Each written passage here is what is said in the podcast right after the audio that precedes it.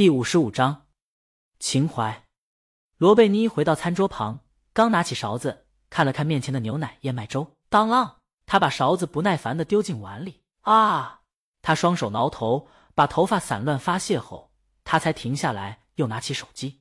这的确是一篇关于查令十字街八十四号的书评，还是一个书评大 V 发的。查令十字街八十四号写给书店的挽歌，在互联网和无纸化阅读趋势下。书店不可避免的走向消亡，许多人在目睹后呼吁和尝试挽救。然而，我们在挽救什么？这本书给予了我们答案，让我们得以穿过近百年的时空隧道。这本书是写给书店的挽歌，亦或者挽留的歌，寻回本心，为城市留下文明的角落。让我们期望总有一盏书店的灯光，等待温暖人心。罗贝妮又读了一遍，他大约明白了，这位大 V 年纪稍大一些。正好经历书店的繁荣和衰败，在看到这本书中书店顾客和店员的关系后，有感而发，回忆起了当年书店徘徊购书和找书的时光。在查令十字街八十四号成书的年代，书店还有为求购者搜罗书的业务，专门为大学教授和富商搜罗书籍。在求购、搜罗之中的交流，顾客和店员的关系，顾客和书店的关系天然绑定和拉近，这些在许多书籍中都有提及。甚至于成为一种书店的文化符号，许多爱书的人，无论经历过还是只听说过，都很怀念那时为了找书相互交流版本、真本、签名本、出版书的时光，因此对书中的情感格外的有共鸣。对他们而言，《查令十字街八十四号》是一本哀悼伤逝之书。罗贝妮看了一眼下面评论，有不少书评大 V，有文化、有学识机或者爱读书的人在怀念、向往那段时光。或者借机惋惜现在实体书店越来越少的趋势。如果说国内看的是故事的话，那么国外这些人还有时代刻印和文化追思。罗贝妮一天没出门，他一直在关注着查令十字街八十四号的评论，看着他从一个书评大 V 慢慢的发酵，让越来越多的人所知道，被越来越多的人所推荐。这世上最好的营销是情怀。罗贝妮终于明白这句话的含义了。苏珊提前跟李清明预约了。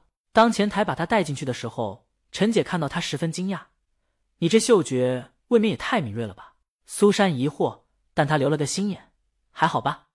陈姐决定待会儿打个电话，让徐光正麻利点他昨天把《小王子》拿回去看了，可以说但凡认字儿的都能看出那本书的好。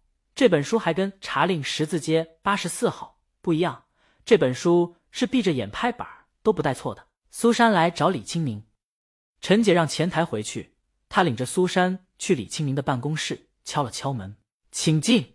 两人推门进去，李清明正在打电话。中午吃好点儿，让你们老板别那么抠，但别喝酒。嗯，好，你给我少吃点糖，那样一点也不酷。别人夸你几句，你就上天了。行，我知道了，早点下班。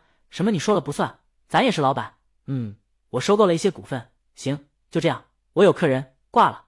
陈姐问他：“江阳没来公司，他们出去拍广告了。”李清明请苏珊坐，上次拍了张雕堂的照片，让别人夸了几句，就不知道天南地北了。现在喜欢雕一颗棒棒糖装酷了。陈姐笑了，跟个小孩一样。待三人都落座以后，苏珊说起了他为什么来，把罗贝妮在电话里给他说的都说了。他对此深表歉意。这版权是他们出版社交给罗贝妮全权负责的，他们想不到。会出这种情况，李清明是挺生气的。自己老公好好的一个作者变成整理者了，这要是传回国内，不知道还以为李清明大言不惭，把整理的书送给自个儿了呢。苏珊在他面前不断告罪，这也不是苏珊的错，李清明也没法说什么。他先问了一下江阳，江阳在听到这个消息后愣了一下，然后说：“只要不造成麻烦，别的无所谓。他本来就是整理的。”江阳这点还是有自知之明的，江阳无所谓。李清明觉得得出一口气，他跟苏珊说：“既然对方那么傲慢，那我们以后就不跟他们合作了。”他还要求苏珊把所有证据和合同留好，他们公司的法务部也会跟进的。苏珊点头，这是自然。李清明还有要求，就是他们在合作的时候，苏珊得拿出诚意。苏珊再来的时候想过许多责难。拿诚意什么的，已经是他想过的最轻微的了。然而，他想不到，他刚点头答应，这诚意就得拿出来。陈姐说：“感情你是为这事儿来的，我还以为小王子呢。”他没打算藏着掖着。他还是那句话，他们家老徐挣的是工资，而他挣的可是经纪人的钱，有提成的。小王子，苏珊双眼一亮，忙问道：“一名老师的新书？”“嗯。”书稿让陈姐拿走了，李青宁发给他一份电子版的，然后约定等他看过以后再谈诚意。苏珊扫了一眼，站起来告辞，答应明天就给李青宁答复。待送走苏珊后，李青宁问陈姐：“老徐那儿怎么样？”陈姐说：“没消息，而且他觉得苏珊诚意足的话，可以不用理会他家那口子。”李青宁摇了摇头：“鸡蛋不能放在一个篮子里，他可不想再出什么纰漏。这本书也变成江阳整理的了。”他们接下来又谈起了单曲的宣传。李青宁在有词曲的情况下，用了三周的时间制作这首歌的编曲，然后一遍一遍的录制。昨天终于后期制作完成了。李青宁说：“就随便玩玩的，是个练手的作品，稍微做个宣传就行了。”江阳挂了电话以后，回头看周浩，周浩让他看的心里发毛。怎么了？我老婆说我现在也是公司半个老板了。